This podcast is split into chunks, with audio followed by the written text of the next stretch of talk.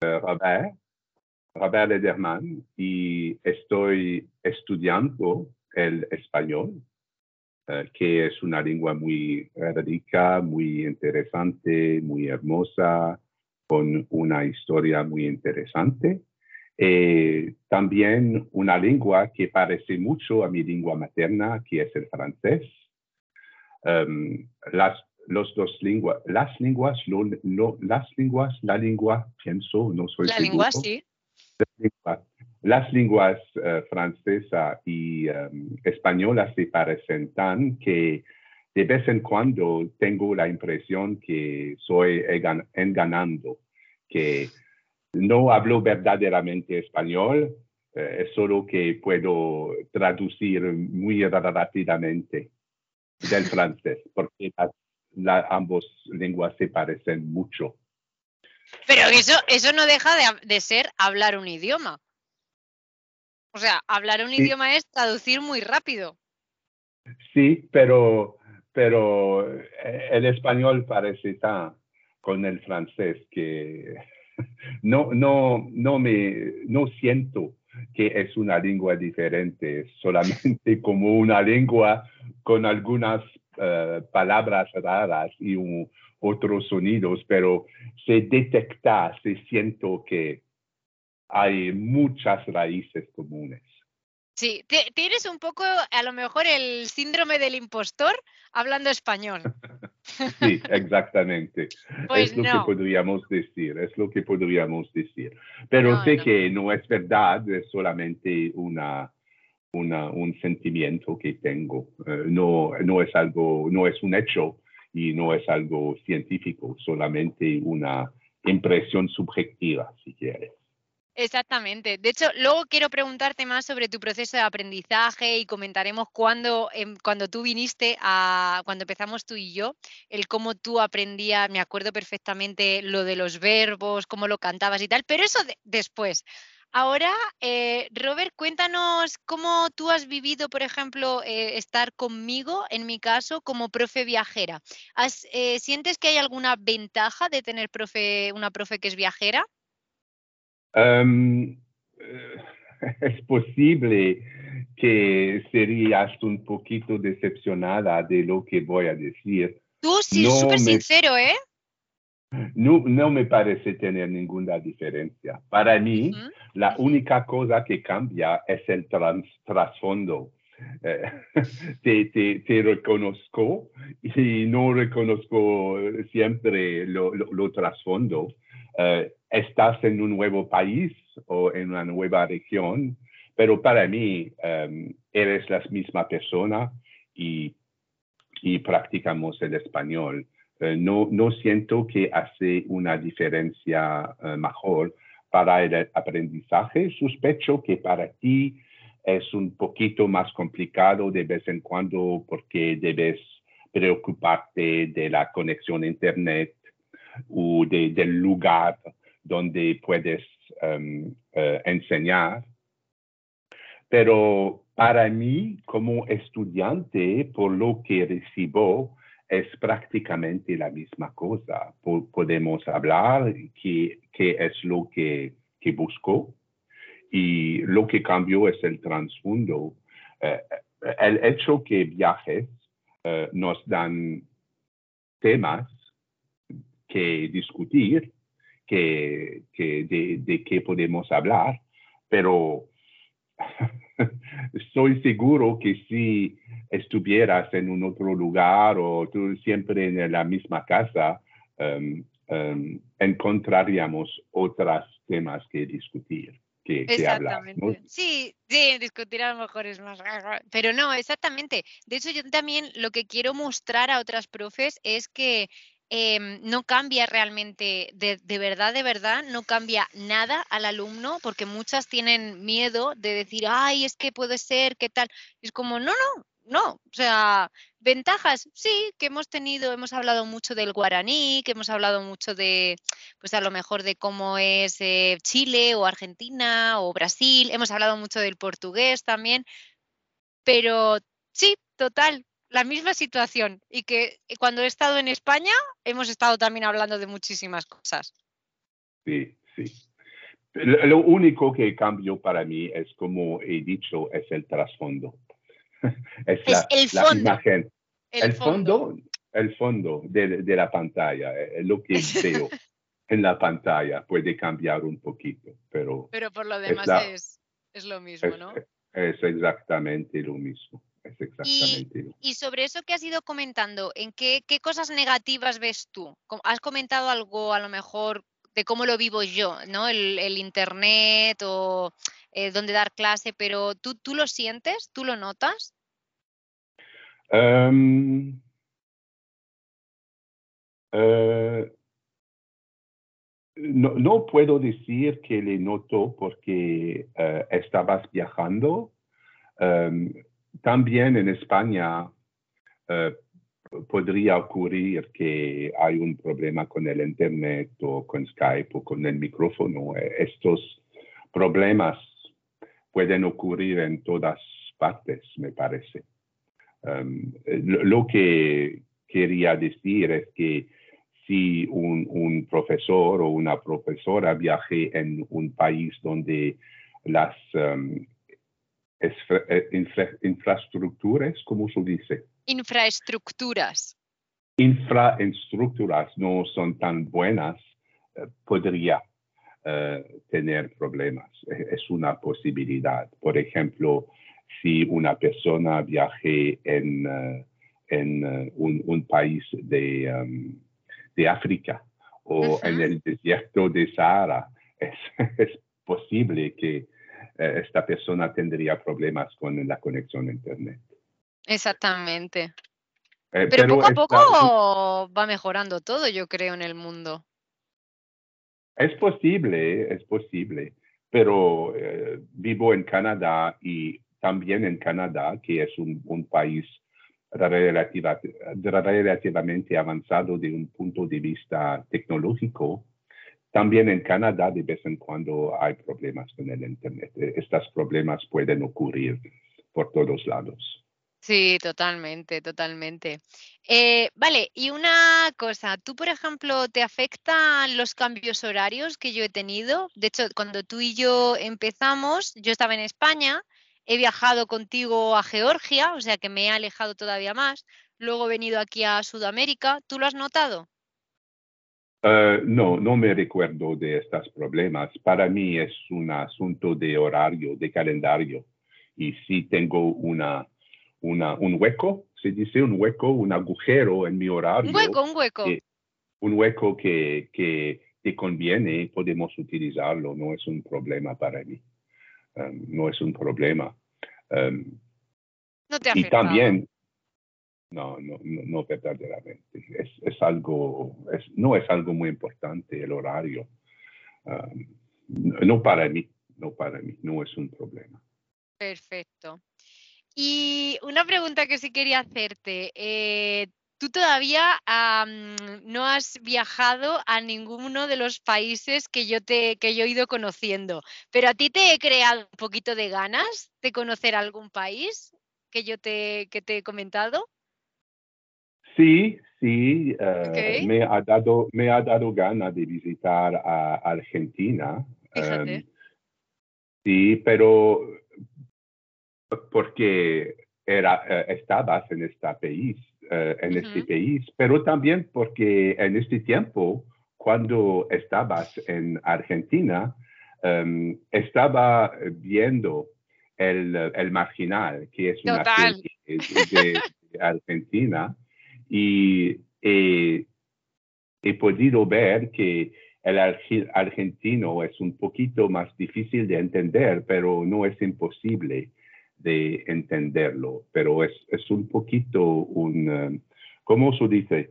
Un, um, un, desafío. ¿Se dice así? Un desafío. Un desafío. De un desafío de entender el, el, español argentino. De hecho, tú hay veces que sabes más palabras que yo en argentino, incluso.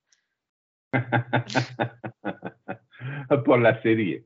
Por, la, serie que está muy chula, por cierto, que me la recomendaste y, empecé a verla, aunque ya para mí era como demasiado violenta, pero, pero está muy chula, de verdad que está muy chula. Qué guay, qué guay. Así que entonces interés por Argentina. Um, uh, no sé, es el hecho que es un país muy, muy lejos uh, y es lejos de todo. Lejos de todo. Es, es situado a una extremidad del mundo. Uh, es un hecho que me interesa. El, el, el, la otra cosa que me interesa es que Argentina me parece un poquito similar a Canadá, que es un, un país que uh, no, no era vacío, pero no era muy populado y fue populado por europeos. En el caso de Canadá, para personas de origen francesa y de origen uh, inglesa. Y en el caso de, de Argentina, por una población española y después um, italiana y alemana. Pero es un poquito similar, era no vacío para no era muy populado y muchos europeos han venido y es, me parece ser un país, un país, um, un país um, nuevo, nuevo. Fue en, um, en México y en México es, no es un, un, país nuevo. Se puede ver que hay una larga historia y una civilización antes. Um, y conozco un poquito México, conozco un poquito Colombia, Venezuela, Cuba. Pero esta parte del, del, del mundo hispano, Argentina, no conozco. Y es, sería curioso de ver Chile también. Chile está muy chula. Y tanto Chile como Argentina, por ejemplo, tienen población mapuche, porque hay veces, o por lo menos yo, cuando yo lo estudié, eh, nos decían España llega a América Latina eh, y bueno, que, como que también llegaron a Argentina y que todos los indios que habían los mataron, los asesinaron. Y es como, que va, o sea, eh, sí hubo una masacre, absolutamente, eh, pero, pero todavía continúa esa población indígena que también hemos ido comentando muchas veces sobre la población mapuche, bueno, en, los eh, abaguaranís en Paraguay. Quería preguntarte si en, en Canadá, por ejemplo, eh, también hay una presencia indígena de pueblos ah, originarios. Sí, y para decir las cosas francamente, para decir las cosas de manera abierta. es, una vergüenza, es una vergüenza para Canadá, es una vergüenza. Sí. Lo que, lo que ha ocurrido con los indígenas en Canadá. Y todavía hoy uh, aprendemos cosas que son verdaderamente horribles, horribles. ¿Te refieres a, a qué exactamente? Por ejemplo, uh, había poblaciones uh, indígenas que vivían en Canadá. No hay tan tiempo, hay quizá 50 años, 60 okay. años.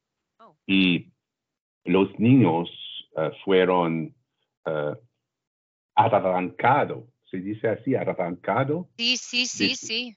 De, de sus familias y y sí, y arrancados de, de sus, um, de sus raíces y debían olvidar su lengua materna y adoptar la, la religión cristiana y está verdaderamente una vergüenza y han descubierto, uh, um, ¿cómo se dice? Uh, campos santos, quiero, campos santos ocultos de niños. ¿Camposantos? ¿Qué significa Camposanto? No lo conozco, ¿eh? Donde, donde se enterran los muertos. No me jodas. ¿En serio? ¿Cómo se dice? ¿Cementerios? Voy a buscar la palabra. Ah, para mí es cementerio, pero no quiere cementerio, decir que no. Cementerio. Ah, vale. Ah, ok, ok. Ah, pero cementerios ocultados. Okay. O lugar donde lo, lo, los cadáveres um, fueran uh, enterados. Ok, wow. Sí, tipo, es una tipo cunetas, las cunetas. No sé Eh, lo que es una Las cuneta. cunetas son, por ejemplo, eh, eso se hacía mucho en la época de Franco. Las personas, incluso las personas a las que iban a asesinar, cavaban mucho, cavar, sacaban la, la tierra y después ahí, pa, pa, pa, pa, pa, pa, pa, pa, pa, y los mataban y los dejaban en... ¿O no es- No, no no, no, no, no fuera algo sistemática como sistemático como lo que ocurre con Franco. Eh, El. Canadá no es, no es fascista, pero e- e- es más un, un asunto de descuido ok. para los interesante. niños que, que, que se eh, ponían eh, enfermos, por ejemplo, o que están descuidados en estas escuelas. Y eh, es verdaderamente una vergüenza para Canadá. Lo- lo Entiendo. y, se, y se, estas cosas se descubren ahora. Ah, chaval. ¿Y sigue pasando actualmente? Sí, sí. Joder, Es algo se- se- que, se, que se habla mucho en los periódicos y en los medios. Es, es este descubrimiento de cadáveres de niños. Es verdaderamente una vergüenza para Canadá. Y, todavía hoy eh, eh, hay muchas poblaciones indígenas que son muy pobres, que no tienen agua corriente y sí, es, es Eh, algo que, que da vergüenza. tiene, la Canadá tiene también como un representación en, en el gobierno, ¿verdad? Como que la minoría eh, de, me, me parece, de cuando yo vivía allí, recuerdo, creo recordar, que tienen, tienen eh, representación en el Parlamento, ¿no? Creo que son muy poquitos, pero me parece que tienen representación en el gobierno, ¿puede ser? Sí, sí, tienen representación y el, el jefe del Estado de Canadá, Ajá, el jefe del Estado ajá. es una persona indígena. Me matas, en serio, no lo sabía yo eso. ¿Cómo se llama? Sí, sí. Oh, no, no recuerdo, puedo buscarle. Eh, momentito. Ah, Eh, ah, momentito. ta, ta, ta. Mary Simon. Mary Simon. Se ¿El llama guapo? Mary Simon. ¿Ese es el guapo? ¿El guapo? El, espérate, no, es que creo que lo estoy. No sé si será el mismo. eh, Ah, no, yo estoy hablando de Justin Trudeau o algo así. Ya- Justin No, Trudeau eh, no, es, no es el jefe del Estado. Es, es el eh, primer ministro, es verdad. Exactamente. Vale, Y perdón, de perdón. hecho, eh, de hecho, Justin Trudeau tiene más poder. Eh, la, función de- del eh, jefe del Estado en Canadá es una función simbólica. Entonces, no es una persona que tiene mucho poder, pero eh, simbólicamente sí, es una persona muy importante. Y Vale, eh, es una persona indígena. Y lo- los indígenas eh, tienen su propio territorios y, y- y pueden em, elegir eh, todos los representantes que quieran. En el, en el Parlamento de Canadá hay también representantes representantes del, de, esos pueblos. Y hay muchas, ¿eh? no hay solo uno. Hay los Hurons, los Cri, los eh, Inuktitut y eh, los Abemaki. O Hay muchos otros, hay muchas poblaciones que se consideran cada una como, como naciones distintas. Ok. y, y tienen una representación y, y, em, y, eh, di- diría que diría, diría que ocupen un, un papel importante en la vida política de Canadá porque es una vergüenza. Y es algo que Canadá debe arreglar. No se acepta que una población sea así maltratada en un, un país como Canadá. Es una vergüenza para Canadá y es algo que intentamos arreglar. Además, a mí lo que más me gusta de Canadá es eh, cuando yo vivía allí era como que todo está tan mezclado, ¿no? O sea, eh, sois una, una nación tan creada eh, por, pues, pues, por olas migratorias, ¿no? aunque tiene sus habitantes originarios, por supuesto, pero al final es como, yo, yo sentía mucha empatía, ¿sabes? Como, como que todo el mundo sabe que hay una, en su familia siempre hay alguien que es de otro país, ¿no? Entonces, jo, tío, yo lo que sentía era una tremenda empatía. Yo creo que Canadá quizás sea el mejor país para aprender inglés, porque todo el mundo es como, tranquila, no te preocupes, todo bien, just try, todo el rato. Me encanta, me encanta.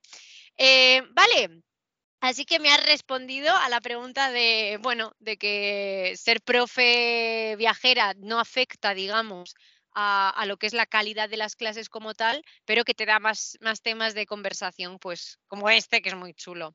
Eh, vamos a pasar, Robert, a, ti, a tu proceso de aprendizaje del español. Cuéntame un poco cómo fue, cómo lo viviste, cuéntame un poco eso. Em, lo que ocurre es que em, estaba jugando a un, un juego en el Internet. Y debía reconocer las lenguas, ruso, bulgar. Había una persona que hablaba un, par de oraciones y debíamos adivinar eh, cuál era la lengua, ruso, vulgar, etcétera, etcétera. Y me he dado cuenta que para las lenguas que, que conocía, eh, no solamente eh, podía reconocer la lengua inmediatamente, pero también podía comprender todas las palabras que se decían y todo el sentido de la oración.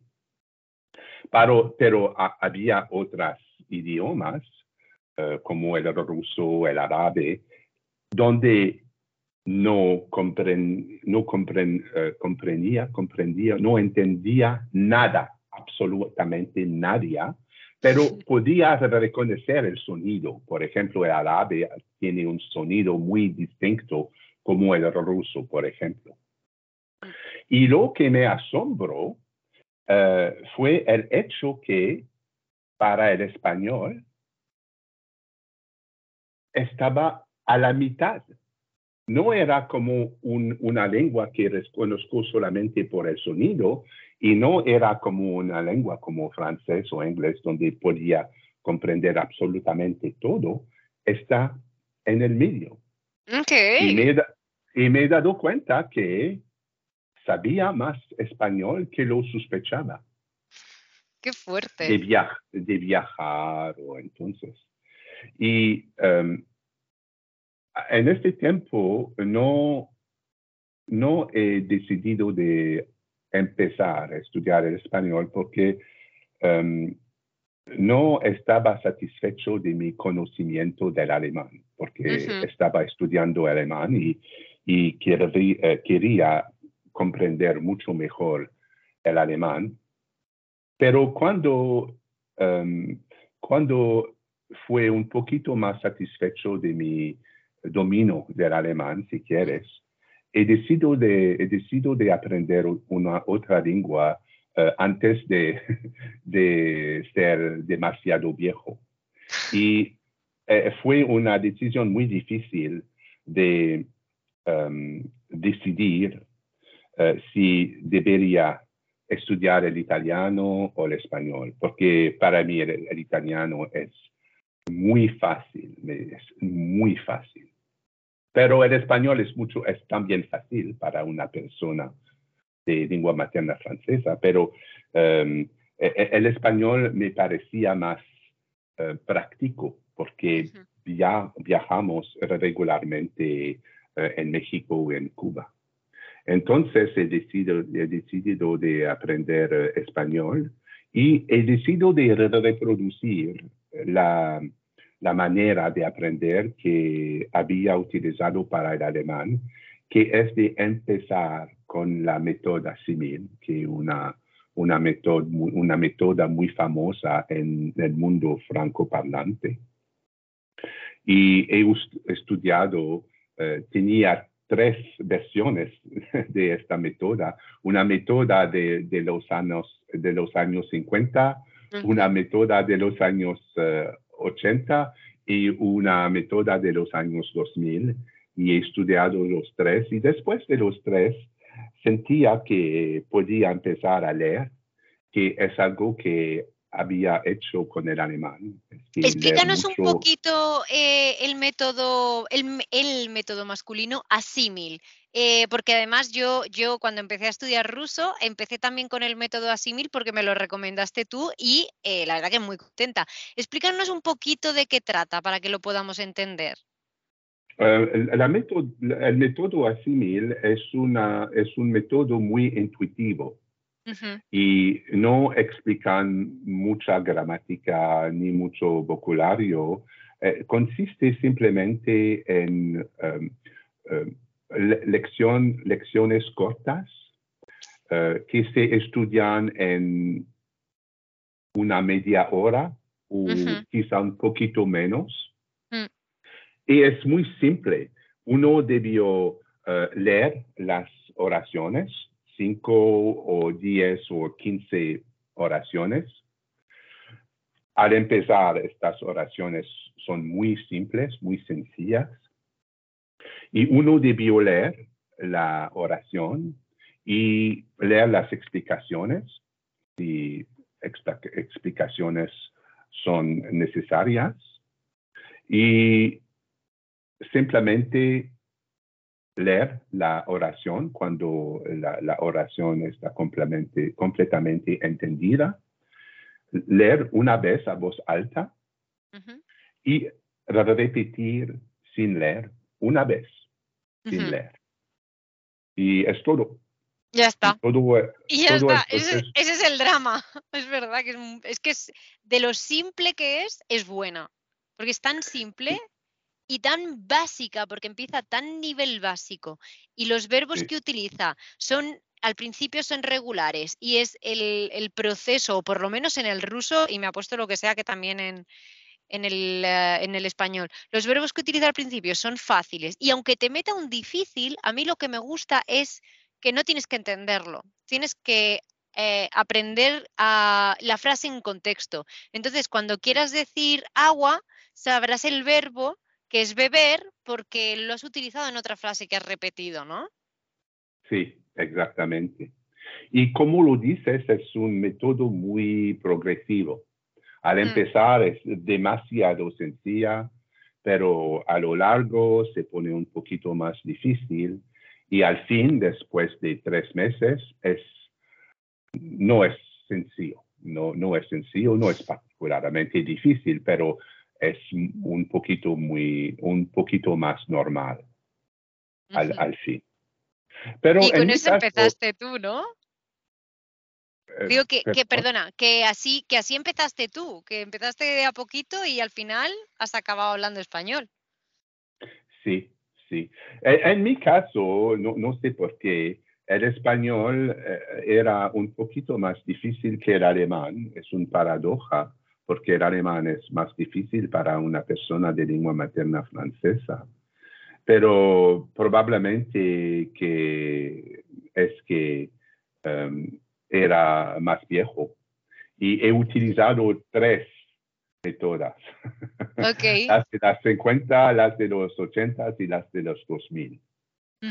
sí. pero, pero después de estas tres métodas, lo que he hecho también es empezar a leer en español y sabía de experiencia qué libros debería utilizar. Sabía, por ejemplo, que El Principito era un libro muy simple, que el, um, ¿cómo se dice? En el, el, el guía en el sentido, oh, necesito buscar la palabra es un libro muy célebre, muy conocido en, um, en la literatura americana. Voy a buscar el nombre de esta de, esta, de, este libro un momentito. En inglés se llama The Catcher in the Rye. Es muy, muy conocido. The, the, Catcher in the Rye. Y en inglés, se dice, en, en español se dice el guardián, el guardián entre el centeno. Sí, es, verdad, más, me has hablado muchas veces de él, sí, sí. Y también el alquimista. El alquimista, ese, ese me lo leí yo en francés, fíjate tú. Sí, eh, y después de leer estos tres, libros, eh, podía leer otros libros un poquito más complicados. Y después he decidido de empezar a hablar. Oh, no es verdad. He empezado a ver series en Netflix. Ah, mira, ok. Para escuchar la lengua y comprender mejor la manera que las cosas se dicen, porque es, es una gran dificultad eh, es simplemente eh, escuchar o oír los sonidos y identificar la palabra. Si leo, porque soy una persona de lengua materna francesa, si leo el español es, fácil, porque las palabras se parecen mucho. Pero al escuchar, mi hijo no es evidente que es la misma raíz que fils. Pero entonces, escuchar es muy importante y después de un tiempo he decidido, de hablar.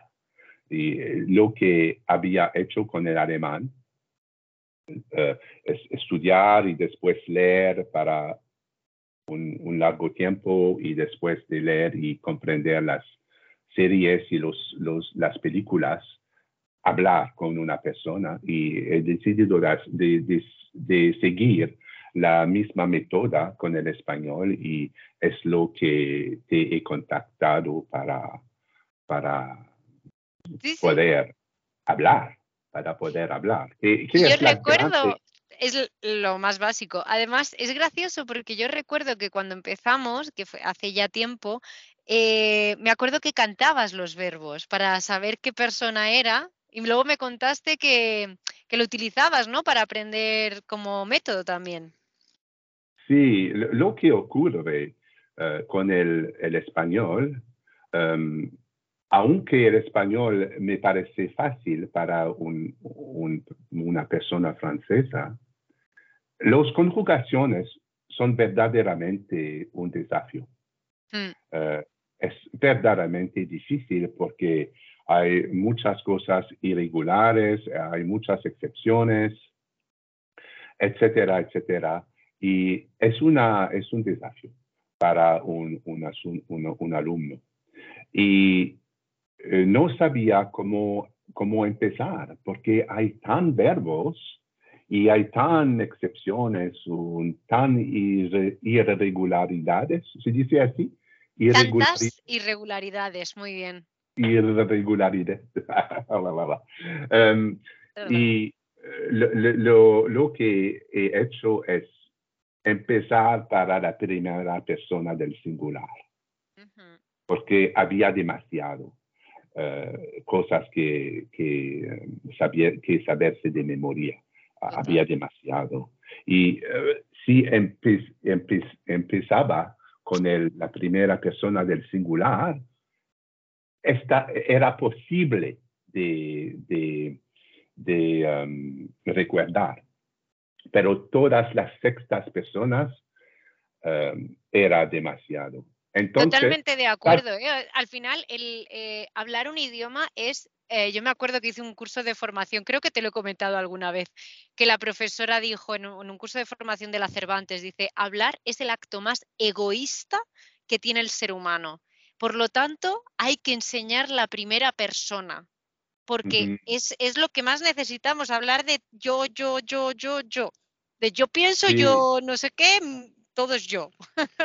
Entonces hay que empezar con la primera persona. Y ya las otras, como tú dices, estoy súper de acuerdo, ¿eh, eh Robert?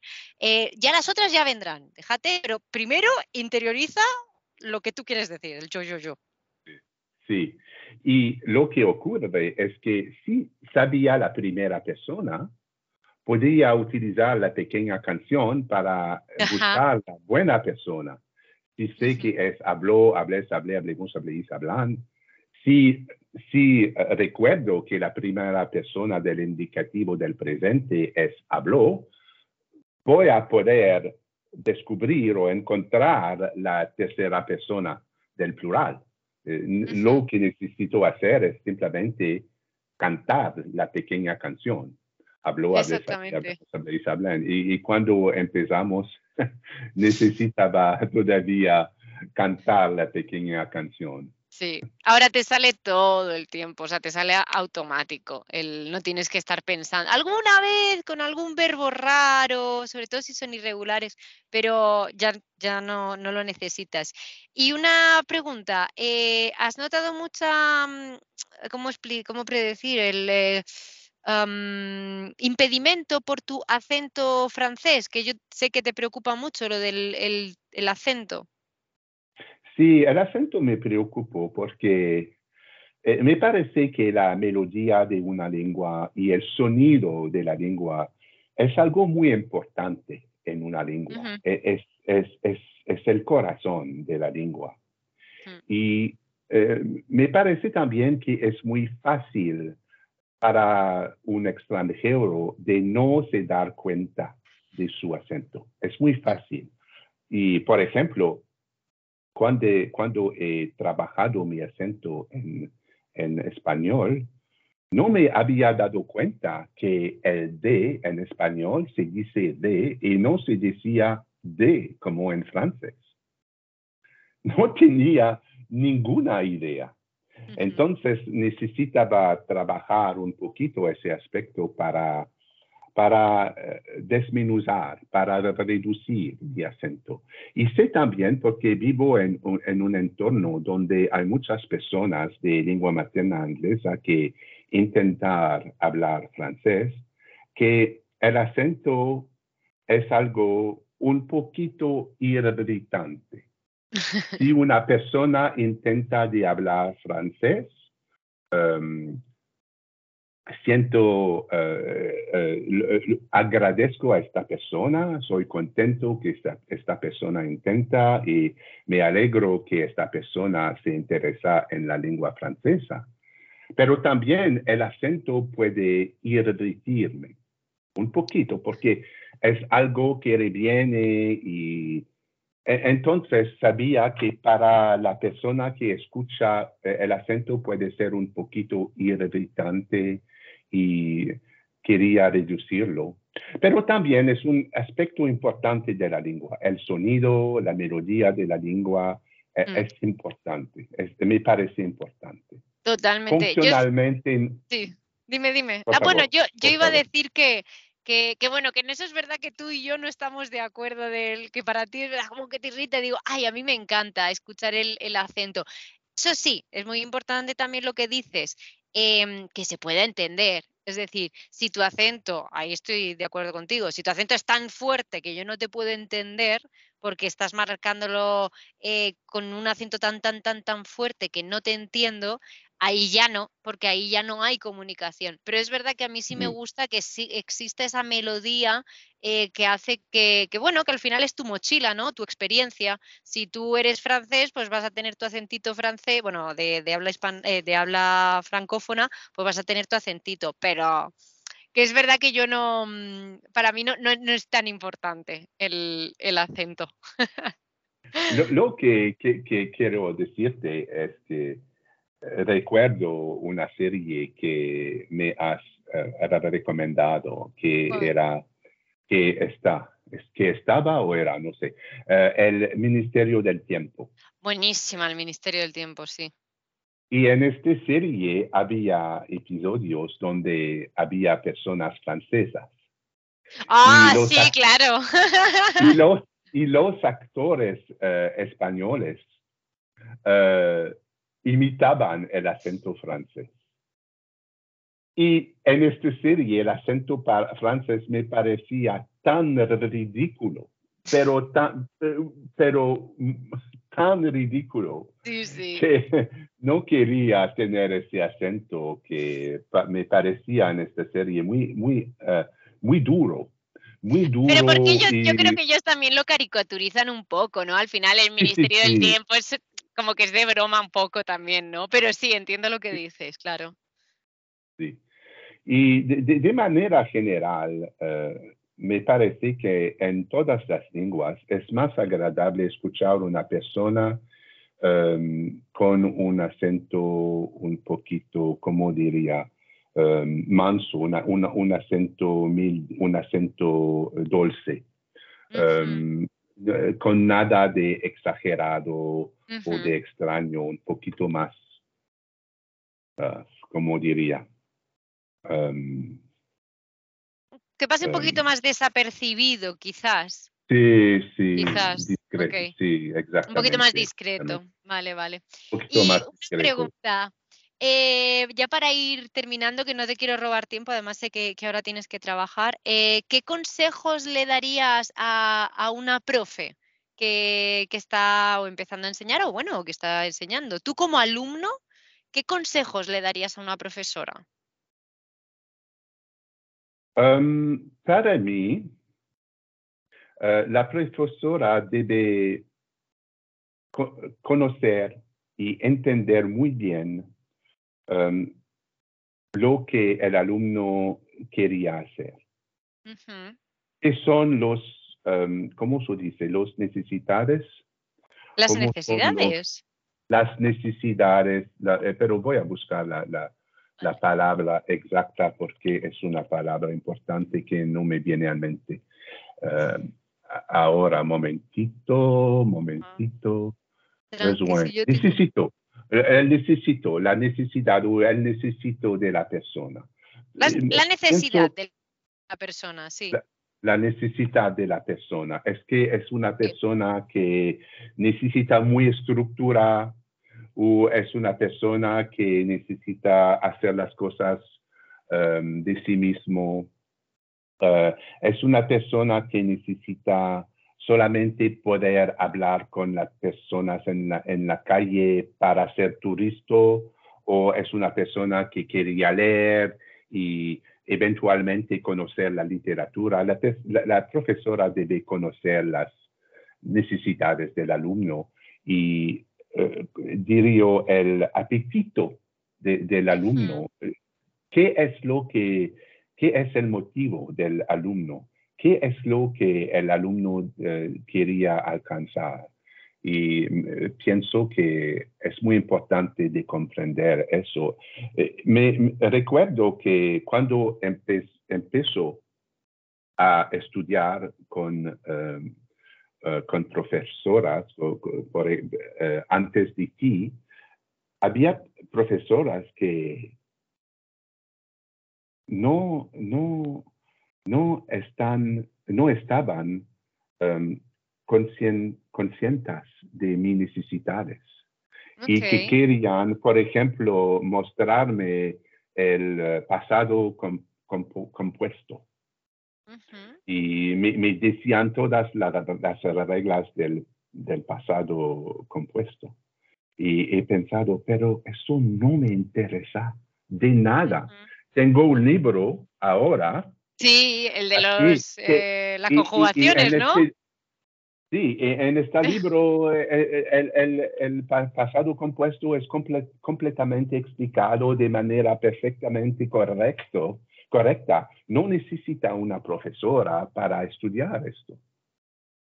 Pero pienso que esta profesora no sabía qué hacer o qué enseñar y, no, no comprendía mis necesidades. Entonces, es lo que... Yo contigo te puedo poner un ejemplo. Eh, ¿Te acuerdas que yo al principio te decía, venga, ya sabes hablar, ahora vamos a escribir? Y me decías, no, no me interesa, es que no me interesa saber o, dedicarle tiempo a la escritura. Y yo decía, bueno, pues, pues vale, ok. Y unos meses después, venga, Robert, ahora sí, vamos a escribir. No, que no me interesa. Bueno, pues ya está. Y que han pasado tres años, ¿no? Desde que tú y yo empezamos. Empezamos en 2020 y, no he conseguido que escribas. Pues bueno, pues vale. Pues si no quieres escribir, pues no escribes. ya está. Y, y, todavía hoy no me interesa y, puede explicarte por qué. Puede explicarte por qué. Hay, hay, dos razones. La, la, primera razón es que tengo experiencia con el inglés. El inglés no es, eh, no es mi lengua materna, pero he aprendido el inglés cuando era un niño y he hablado es, eh, inglés toda mi vida y trabajo en inglés. Y el inglés es una lengua que domino completamente, puede decir exactamente lo que quiera, puede entender todo, puede oír lo que quiera, es, una lengua que domino verdaderamente. Y necesito 10, 15 años para dominar el inglés escrito. Ahora puedo escribir en inglés, en buen inglés, que todas las personas van a comprender. Pero me ha costado mucho y mucho tiempo y mucho esfuerzo. Y en, mi vida no escribir, necesitaba escribir el inglés porque trabajaba en inglés, pero español no necesito escribirlo. Entonces, eh, no, sabía que eh, lograr eh, escribir el, el, español está un poquito fuera de mi alcance, de mi alcance, si quieres. Es, es demasiado lejos quizá un día, pero no antes de dominar completamente la lengua hablada. Es la primera razón. Y la segunda razón es que ahora tenemos la inteligencia artificial y hay eh, sitios como, por ejemplo, DeepLR, sí. que, que traducen todo de manera absolutamente correcta. Entonces, si, jamás debo eh, escribir algo en español, voy a escribirlo en, francés y traducirlos con DeepLR y verificar la traducción y ya está. Ya está. Ah, eh, y volvemos a lo mismo. Son las necesidades de, cada alumno, que era lo que tú estabas comentando antes. Si tú, si tú no tienes la necesidad de saber escribir, pues ya está, pues vale. Pues yo, yo lo intento, yo cada, cada cierto tiempo te digo, venga Robert, vamos a escribir, me dicen, no, vale, pues ya está. Pero ya está, es verdad, es muy importante ver cuál es la necesidad y dónde el alumno eh, quiere poner el esfuerzo. Pues a ti te conviene y te apetece más poner el esfuerzo en verte series, escuchar o hablar, hablar con otras personas, estupendo. ¿Que te apetece hacer, focalizarlo en otra cosa? Pues en otra cosa, muy bien. Y mm, eh, dos, dos preguntas y ya con esas terminamos. ¿Cuáles crees que son las cualidades que tiene que tener una buena profe? ¿Qué crees que, qué habilidades o qué cualidades tiene que tener una buena profe? Em, voy a repetirme, pero es de, conocer e, las necesidades del alumno. Es la primera, me, repito. Y em, diría simplemente ser agradable. Ser agradable, eh, ser una buena compañera, eh, una amiga, porque eh, es difícil hablar con una persona que te juzga o que es un demasiado um, dura. Y, que, que te, te, no te, ¿cómo diría? Que puede, uh, ¿cómo se dice? descorazonar, descorazar, ¿cómo se dice? estoy obviando la, palabra, un momentito. No, no sé ni cuál, cuál sería. Um, momentito.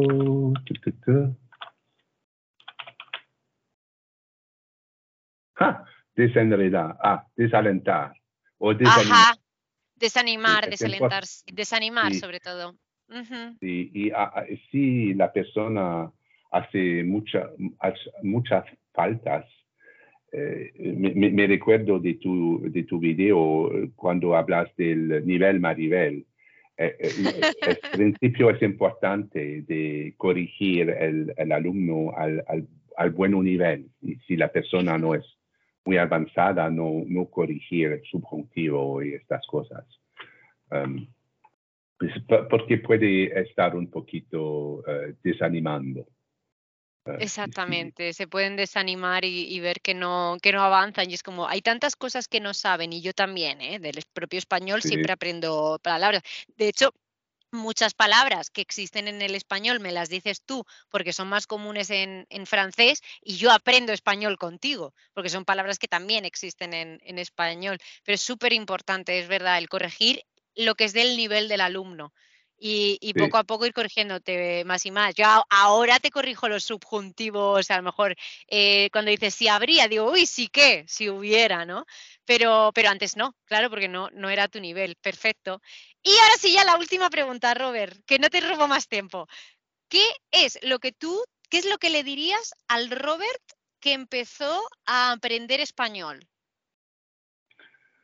Um, diría que es una buena decisión, que eh, va a, va a um, eh, tener muy, uh, ¿cómo se dice?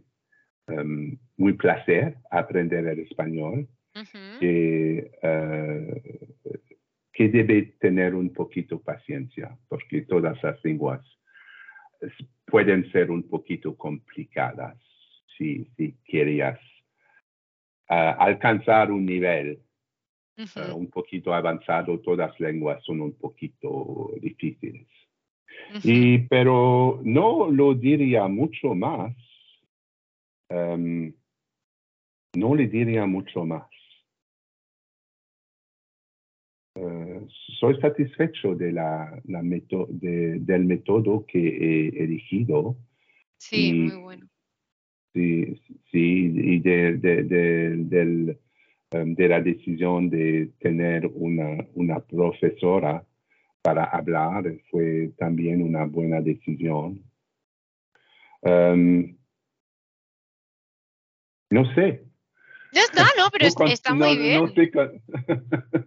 está muy, muy bien, sobre todo a lo mejor que era una buena decisión, que no había, que no hacía falta pensar si italiano y español, pero que, que, que, que, es una, que fue una buena decisión.